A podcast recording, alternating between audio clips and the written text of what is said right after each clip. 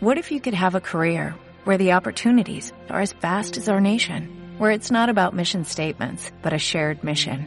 At U.S. Customs and Border Protection, we go beyond to protect more than borders, from ship to shore, air to ground, cities to local communities. CBP agents and officers are keeping people safe. Join U.S. Customs and Border Protection and go beyond for something far greater than yourself. Learn more at cbp.gov/careers.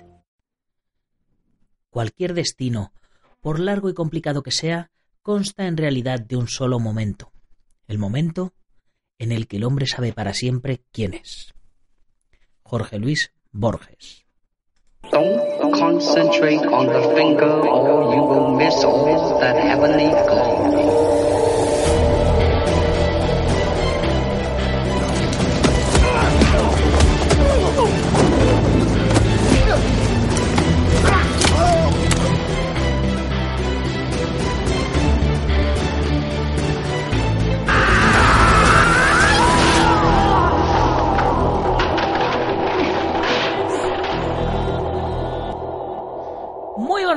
El mundo, soy Nacho Serapio, director y fundador de Dragon y te doy la bienvenida a un nuevo episodio de Dragon Magazine, tu programa de artes marciales y deportes de contacto. Hoy es miércoles 20 de marzo de 2019 y vamos por el programa número 478. Y nuestro programa de hoy se lo dedico a todos los que me están escribiendo para comunicarme que la web no anda bien y cosas así. Muchas gracias chicos, pero ya lo sé. Estamos tratando de solucionarlo. De hecho, he subido ya por dos veces los contenidos de la semana pasada. Pero bueno, espero que ya quede solucionado durante el día de hoy y además que pueda implementar un par de novedades en las que llevo tiempo trabajando. En nuestro programa de hoy vamos a hablar de filosofía marcial y de valores. Algo que muchos predican pero pocos ejercen en la realidad. Pero antes, ya sabes, dragon.es, más de 600 videotutoriales, más de 50 cursos, libros para descargar, la comunidad privada y, por supuesto, nuestra revista mensual gratis enviada a tu domicilio. Todo esto lo tienes en dragon.es. Ah, y por supuesto, sin compromiso de permanencia. Ya sabes, cada semana subimos 5 lecciones nuevas con vídeos, con soporte personalizado, con teoría, etcétera. Todo eso en dragon.es, además nuestra tienda online con 15% de descuento, gastos de envío gratis, etcétera, etcétera. Todo lo que necesitas para aprender artes marciales y deportes de contacto o complementar la disciplina que estés practicando lo tienes en dragon.es. Hoy a las 10 y 10 de la mañana, si todo va bien y el tiempo no lo impide, como dicen en los toros, la sexta lección del curso de principios del Himalama impartido por los hermanos Alfredo y Alberto López máximos exponentes de la modalidad en Europa, así que no os lo perdáis. Y una vez hecha la introducción que hace económicamente sostenible todo esto, vamos con nuestro contenido de hoy.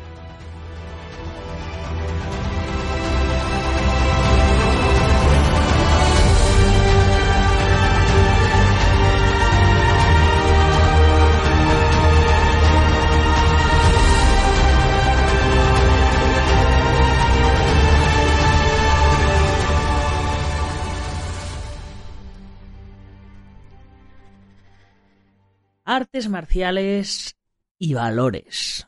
Algo que aparentemente va íntimamente unido, pero que últimamente sabemos que, parece que cada uno va por su lado. Muchos grandes maestros coinciden en que hay un plano que gradualmente adquiere una enorme importancia y dimensión y que con el paso del tiempo el practicante de artes marciales valora como esencial e inherente su interacción con la realidad exterior que le rodea. Es por ello que las artes marciales deben representar un método de relación personal, un método de dinámica de grupos en el interior del dojo o lugar de entrenamiento, un método organizativo, de introspección, un método de trabajo filosófico, un método de educación, de actividades vitales y sociales, un método de interiorización de valores, un método unitario de posiciones ideológicas diversas, un método de crecimiento personal y un método de puesta en común y de respeto, de enseñanza de respeto. Entender la filosofía de las artes marciales es entender que cualquier practicante lucha por superarse a sí mismo, que cualquier practicante debe vivir y actuar como un ser humano ejemplar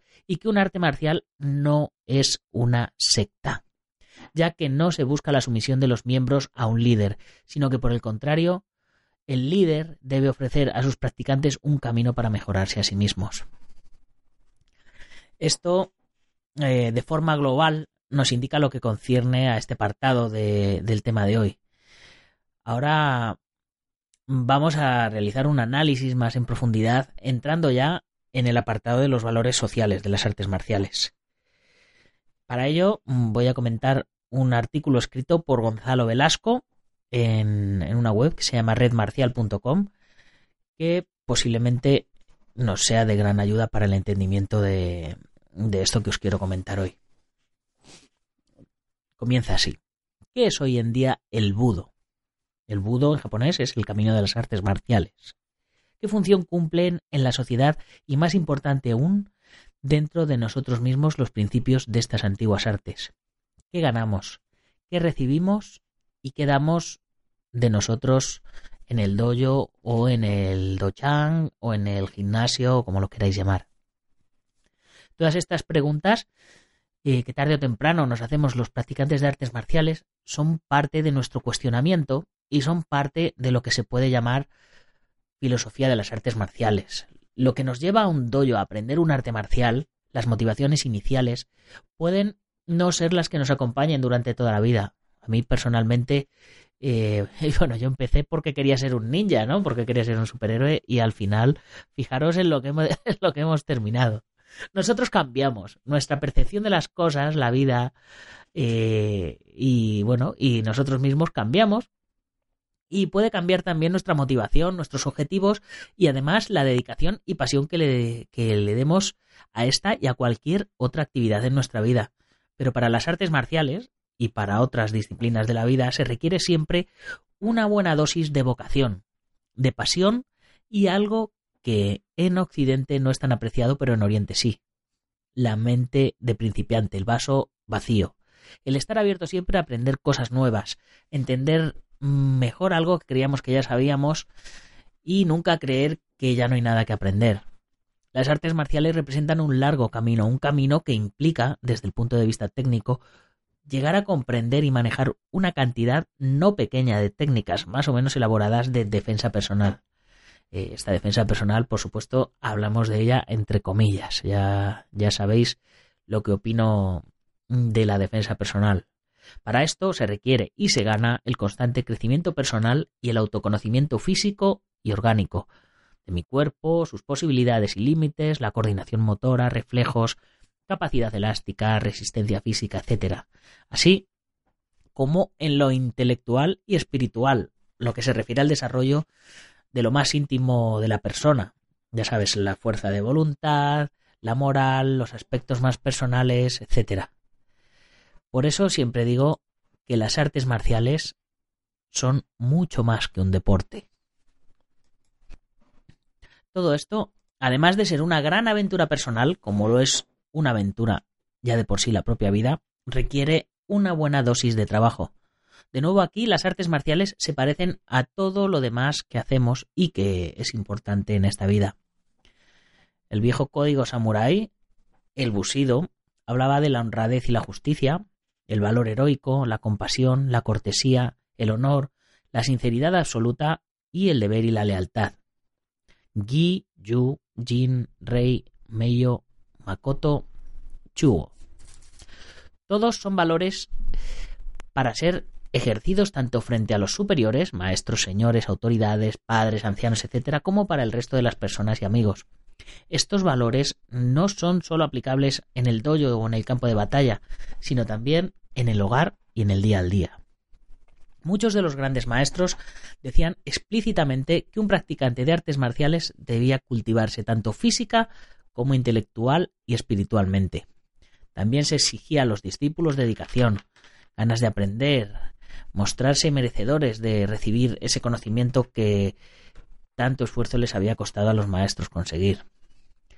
Lamentablemente, hoy en día, en muchas actividades, la desgana, la falta de dedicación y de compromiso y este tipo de cosas parecen haber ganado demasiado espacio en el actual ser humano. Esto no es diferente en las artes marciales tradicionales, a excepción de algunas actividades con grandes dosis de marketing y propaganda de logros fáciles, rápidos y de última hora, los locales de entrenamiento están cada vez más vacíos. Los profesores e instructores se cuestionan el porqué de esta realidad y se culpan muchas veces de ella. Y nos podemos preguntar a qué se debe todo esto. ¿Han perdido realmente espacio las artes marciales? Y ya no están de moda, ya no sirven para nuestro crecimiento personal y la convivencia pacífica en sociedad, ya no nos quedan guerreros, esta palabra que, que tanto me gusta, ya no nos quedan guerreros en nuestra cultura. Nosotros mismos valoramos estos principios, los ejercitamos. Lo cierto es que la realidad socioeconómica, cultural y moral de nuestro tiempo en todo el mundo no es de las mejores. Si echamos un, un vistazo hacia atrás, si miramos con perspectiva histórica, pero ¿es esto suficiente para minar nuestra energía de vida y nuestra fuerza para crecer como personas y construir una sociedad y un mundo mejor? Vemos la desgana, las preocupaciones y los problemas económicos y problemas reales que ocupan el primer plano del día a día eh, de las personas. Y bueno, yo entre yo me incluyo, ¿no? Eh, para algunos de, estas personas es suficiente disculpa para no poder entrenar ni cumplir con las obligaciones del dojo, ni, ni con su maestro, ni con sus compañeros. Tal vez crean que antes esto no era así, pero se equivocan. En la época de los maestros de nuestros maestros también había problemas económicos. Los karatecas de Okinawa eran campesinos, eran maestros de escuela, eran policías, etcétera. O sea, que tenían que trabajar para mantenerse y a sus familias. Había y hay desastres naturales, como huracanes, terremotos, maremotos, epidemias, días de extremo calor, de extremo frío, etc. Es decir, nada ha cambiado. Había problemas políticos y guerras que solo traían y traen muerte, destrucción y muchos problemas sociales a largo plazo como consecuencia. Asimismo, los maestros exigían y mostraban todos esos buenos valores a sus discípulos. Dedicación, constancia, lealtad, honor, autodisciplina, cortesía, etc. Y no creamos que económicamente la cosa era más fácil porque no se cobraba mensualidad en aquellos doyos. Al principio los maestros, que elegían con mucho cuidado a sus alumnos y futuros discípulos, no cobraban dinero por enseñar, eh, pues ya sabéis, karate, kung etc. Pero los alumnos les pagaban gustosos a su maestro, arreglando y limpiando constantemente el doyo, e incluso la casa del maestro, llevándoles comida, etc. Hubo muchos casos en los que los alumnos construyeron una casa o un doyo para su maestro. Otros llevaban al maestro a vivir a su propia casa cuando éste ya estaba anciano, etc. Un maestro se seguía toda la vida, no solo hasta que le dieran su primer cinturón negro como lo hacen algunos hoy día. Los orientales hasta visitan la tumba de antiguos maestros muchos años después de su muerte, como muestra de respeto por su memoria y agradecimiento por sus enseñanzas. Hoy en día, si agradeciéramos a nuestros maestros, sean de la disciplina que sean, todos los conocimientos que adquirimos gracias a ellos, probablemente estaríamos en una sociedad mucho más agradecida y el trabajo del profesor estaría elevado a una escala mucho mayor de reputación, por no decir que si nuestros hijos consideran a sus maestros como tales, no existirían los problemas actuales de violencia en las aulas, de presiones de, de profesores, etc. En el arte de la guerra, el guerrero supremo derrota a sus enemigos sin luchar. Eso es porque lucha constantemente contra su único real enemigo, su enemigo interior, a ese que nos lleva a la desgana, a la cobardía, a la envidia, a ese que hay que derrotar todos los días a pura fuerza de voluntad y pura energía interior. Los que con suerte lo logran, algún día serán los futuros llamados maestros podemos llegar a hacer la pregunta de por qué es necesario en nuestra sociedad mantener unos valores sociales. Según Santos y Albiac, en el libro Aikido, la armonía universal, el ser humano, en cuanto a agente cuya actividad transforma y altera el equilibrio natural del planeta que habita, le conviene, por su propio bienestar y supervivencia, sujetar sus actos e interrelaciones al buen orden de unas normas o principios éticos, basados en el respeto más escrupuloso hacia el entorno y sus semejantes. Y también nos indican cuáles son esos principios éticos que en la antigüedad eran los principales valores que conformaban el código de honor de los samuráis, el que ya os he hablado hace un momentito. La rectitud, ser capaz de tomar una decisión sin vacilar, ser justo y objetivo en toda circunstancia, el coraje, hacer siempre lo que es justo, cueste lo que cueste y sin miedo a las consecuencias. La bondad, ser magnánimo y tolerante, estar siempre dispuesto a perdonar, la cortesía, las buenas maneras, así como el respeto en el trato con los demás y con el comportamiento individual, el desprendimiento, actuar desinteresadamente, sin egoísmo, la sinceridad, decir siempre la verdad, ser fiel a la palabra dada, el honor, el valor, el aprecio y la defensa de la dignidad propia, la modestia, no ser soberbio ni vanidoso, la lealtad, no traicionar a nadie ni tampoco a ti mismo, el autodominio, control de los pensamientos, las palabras, los actos y las emociones, la amistad, saber compartir, colaborar y ayudar. Fijaros eh, simplemente si cada uno de nosotros tratáramos de ser mejores nosotros día a día, en lugar de estar eh, señalando con el dedo los defectos de los demás, cómo, cómo diferente sería el mundo, ¿no? O sea, si en lugar de decirle al vecino tienes la puerta sucia, yo cogiera y sacara la escoba y me pusiera a barrer mi puerta, en lugar de mirar la puerta del vecino, el vecino me, miraría y diría, ostras, pues yo también tengo sucia la puerta, ¿no? Y se pondría, ¿me entendéis lo que os quiero decir, no? En los tiempos más modernos, el código de honor eh, de este que os comentaba, eh, pues sigue siendo reconocido y aceptado como código ético en todas las artes marciales japonesas. Los maestros más célebres creadores de las disciplinas de combate que hoy practicamos, eh, pues ya sabéis, judo, jiu-jitsu, karate, aikido, kendo, kenpo, etcétera, como buenos conocedores de la naturaleza humana, sabían que los adversarios más temibles no son los otros, sino nuestros propios defectos y debilidades, y por ello coinciden en sus objetivos al proponer las artes marciales como una vía de perfeccionamiento personal, antes que como un simple método de lucha, a fin de que cada practicante alcance el máximo desarrollo global de su personalidad. Pero estos autores no solo citan los valores que todo practicante debe alcanzar para su máximo desarrollo, además citan los principios morales de valor perenne. El mundo que vemos es el reflejo del mundo mental de los individuos que componen la sociedad, y todo aquel que tiene una relación de enseñanza y por tanto una influencia psicológica sobre sus alumnos está en el deber de adquirir ciertas virtudes morales. Integridad, simpatía, generosidad, tratar equitativamente a todos, decir la verdad, simpatía, no confundir simpatía con adulación o falsedad. Eh, eh, los enemigos de la simpatía, pues ya sabéis, el sarcasmo, el ridículo, la burla, la calumnia, todo lo que hoy día se, se conoce como bullying, ¿no? Nadie puede adquirir sin dar, ni cabe dar sin recibir.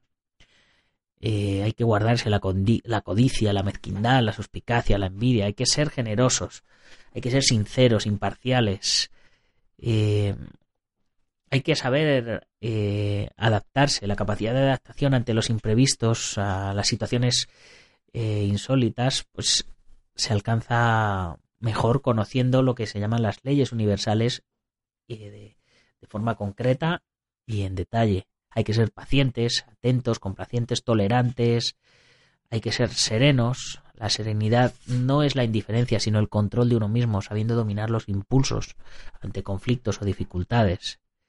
Hay que tener autoconfianza. Nadie cree ni confía en el que vacila o duda o titubea. Más vale obrar con decisión y equivocarse que no acertar después de muchas vacilaciones, porque en este caso hay error y debilidad hay que ser desprendidos y hay que tratar de conseguir paz interior. Cada uno debe encontrar su paz en su propio interior. Y la paz, para ser verdadera, debe ser ajena a las circunstancias exteriores. Esta era una frase de Mahatma Gandhi. Hasta ahora, bueno, hemos analizado un poco la filosofía que predomina de forma general en todas las artes marciales, viéndolas desde una vertiente pues tradicional, un poquito adaptada a la actualidad. Como todos sabemos, las artes marciales son hoy día consideradas también deporte. Por tanto, es lógico que nos surja la duda de saber si todas las características citadas anteriormente en cuanto a la filosofía de las artes marciales son también aplicables a la vertiente deportiva. Y por tanto, poder aprovechar todos los beneficios que se derivan de esta filosofía en distintos contextos como el educativo, el creativo, etc.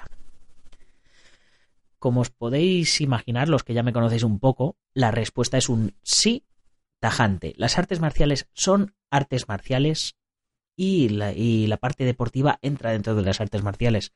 Y como tales transmiten todos sus valores y su filosofía, ya sea en su vertiente tradicional o en su vertiente deportiva. Los problemas que estas artes van teniendo en cuanto a transmisiones de valores son los problemas que tienen todos los deportes en general. Competición, envidia por el otro, problemas alimenticios para entrar en las categorías de peso, el rendimiento, la selección de talento, eh, ya sabéis, mm, en cuanto entra la comparativa, el ego y el dinero, pues eh, muchas veces todo se nos va a la mierda. Pero cuando un arte marcial traspasa lo, lo, que hablábamos en el programa del otro día, cuando un arte marcial traspasa la barrera para ser considerado como deporte. Gracias a qué hechos eh, concretos el arte marcial eh, se puede considerar actividad deportiva. Eh, pues, por ejemplo, según Antonio Oliva, Torres y Navarro en el libro Combate Supremo, lo explica del siguiente modo. El término deporte adquiere un significado de actividad motriz que persigue una búsqueda de la distracción, el placer y cuyas normas y reglamentos van implícitas en la propia actividad y en su contexto. El combate tiene una aceptación en la que se concibe como el método de superar ciertas dificultades a través de la lucha con uno mismo, es decir, el combate supremo es el modo de superarse a sí mismo a través de la actividad del combate de forma placentera, lúdica y sin más objetivo que la propia decisión personal de superación. La lucha, el boxeo, la esgrima, el kendo, el karate, el judo, el taekwondo, etc. Son conceptos, ideas y formas diferentes de entender e interpretar la profunda búsqueda que cada uno tiene consigo mismo. Mediante enfrentamientos físicamente duros se depuran aspectos muy profundos de identidad del deporte. Arte marcial y deporte se hermanan en la actividad del combate. Es el momento del enfrentamiento, duro pero bello, dramático pero noble, definitivo pero auténtico y único. De esta manera, a pesar de las apariencias, a pesar del castigo físico que es asumido entre ambos contendientes, el combate supremo armoniza el arte y el deporte. Así, el deporte adquiere verdadero sentido en su propio significado. Así, el combate se desliga de estos tópicos que le confieren un rango eminentemente destructor. Hasta ahora no empieza a cobrar sentido todo este trabajo. Ya hemos conseguido enmarcar arte marcial dentro del contexto deportivo y por lo tanto podemos aprovechar las actividades deportivas como agentes transmisores de valores marciales. En definitiva, podemos concluir eh, este programa de hoy diciendo que la filosofía que engloba y caracteriza a las artes marciales transmite una serie de valores sociales que pueden ser muy fructíferos en la sociedad actual que la relación entre arte marcial y deporte se hace patente en el momento del combate, como superación personal, combate lúdico, etc., y que dicha filosofía se podría resumir con lo que se conoce como doyo-kun o principios rectores del karate. Eh, si le echáis un vistacito, si ponéis doyo-kun Dragons en Google, encontraréis un artículo fantástico que escribió Pedro Conde, eh, pues hablando, hablando mucho más sobre, sobre estos preceptos del doyo. Dichos principios son, a modo de resumen y para terminar, formación de la personalidad, rectitud, esfuerzo y constancia, respeto por los demás y eh, controlar la violencia. Y con esto terminamos nuestro programa de hoy. Por supuesto, mencionar a Manuel Rasero Ruiz, que, fue el, autor de este texto que, que os he leído hoy, que está en, artesmarcialesgt.wordpress.com y bueno, pues como siempre, pues ya sabéis, despedirme mencionando eh, nuestra tienda online dragon.es barra tienda y que si sois miembros de la comunidad Dragon ya sabéis que tenéis descuento del 15%, gastos de envío gratis, etcétera. Siempre en material de nuestra propia marca, ya sabéis, hecho por artistas marciales para artistas marciales. Y bueno, pues si tienes eh, una tienda o gimnasio, ya sabes que puedes convertirte en uno de nuestros patrocinadores. Que hay patrocinios desde 50 euritos y que te sacamos en la revista. Te mandamos unas cuantas. Eh, si tienes noticias, nos las mandas y te las eh, ponemos con pues con enchufe, ¿no? Y bueno, pues eh, ya sabes, también te nombramos en el podcast todos los días y poquito más, eh, como hacemos con IPM, International Martial Union, del maestro Martín García, que nos está ayudando un montón, el Centro Deportivo Buguenquidoyo en Yuncos, Toledo, que es eh, donde grabamos los vídeos, Ángel Ruiz Jim en Las Rozas, Madrid, campeón del mundo y, portada de, de, la revista ya hace, ya hace ya un tiempito, que nos ayuda eh, siempre. El maestro internacional Joaquín Valera de Jamillo Campido en Valencia y Castellón. Eh, nuestro programa hermano MM Adictos. El maestro Antonio Delicado de la mitosa internacional Coso Kempo Asociación. El gimnasio Feicó en la zona de Río Rosas en Madrid y spaceboxing.com de Dani Romero. Ya sabes que puedes comprar la revista a través de la web, suscribirte, comprar números atrasados o unirte a la comunidad Dragon, que es lo que yo más te recomiendo. Y si todo va bien y la web funciona como tiene que funcionar, vais a ver un montón de novedades que os iré, que os iré contando ya que, que bueno, que van estando geniales. Y ya sabes, para terminar, recordarte que si te ha gustado el programa, lo compartas con tus amigos y si no con tus enemigos. Pero compártelo, ponnos una buena valoración, ponnos un comentario, que ya sabes que me ayudan a mejorar mucho y a posicionar ya que más oyentes nos conozcan. Y si no te apetece escribir, te metes en dragon.es barra podcast y ahí eh, tienes la opción de mandarnos un mensaje de voz, que lo sacaré los lunes y lo responderé. Que ya sabes, tanto positivo como negativo. A mí me da, me da un poco igual que te puedes acordar de mi familia tranquilamente que yo te lo voy a sacar en el programa. No hay problema, se aceptan críticas, sobornos y sugerencias. Ya sabes, si eres de los que nos oyes en Sport Direct Radio, en la 94.3 de la FM en Málaga y toda la Costa del Sol, pues nada, eh, difunde la voz para que cada día seamos más y más oyentes. Y ya sin más, hasta mañana, guerrero. ¡Gámbaro!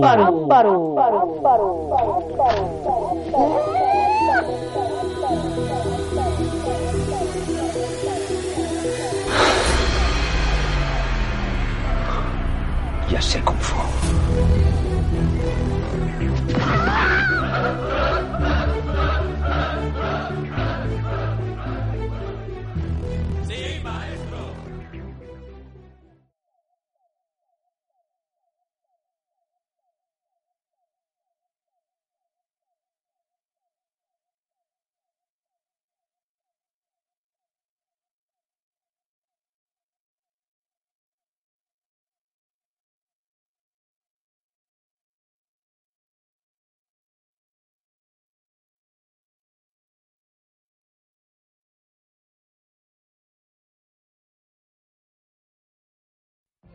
What if you could have a career where the opportunities are as vast as our nation, where it's not about mission statements, but a shared mission?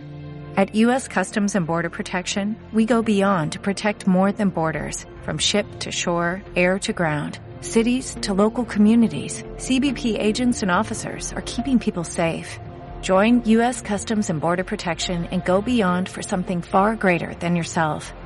Learn more at cbp.gov/careers.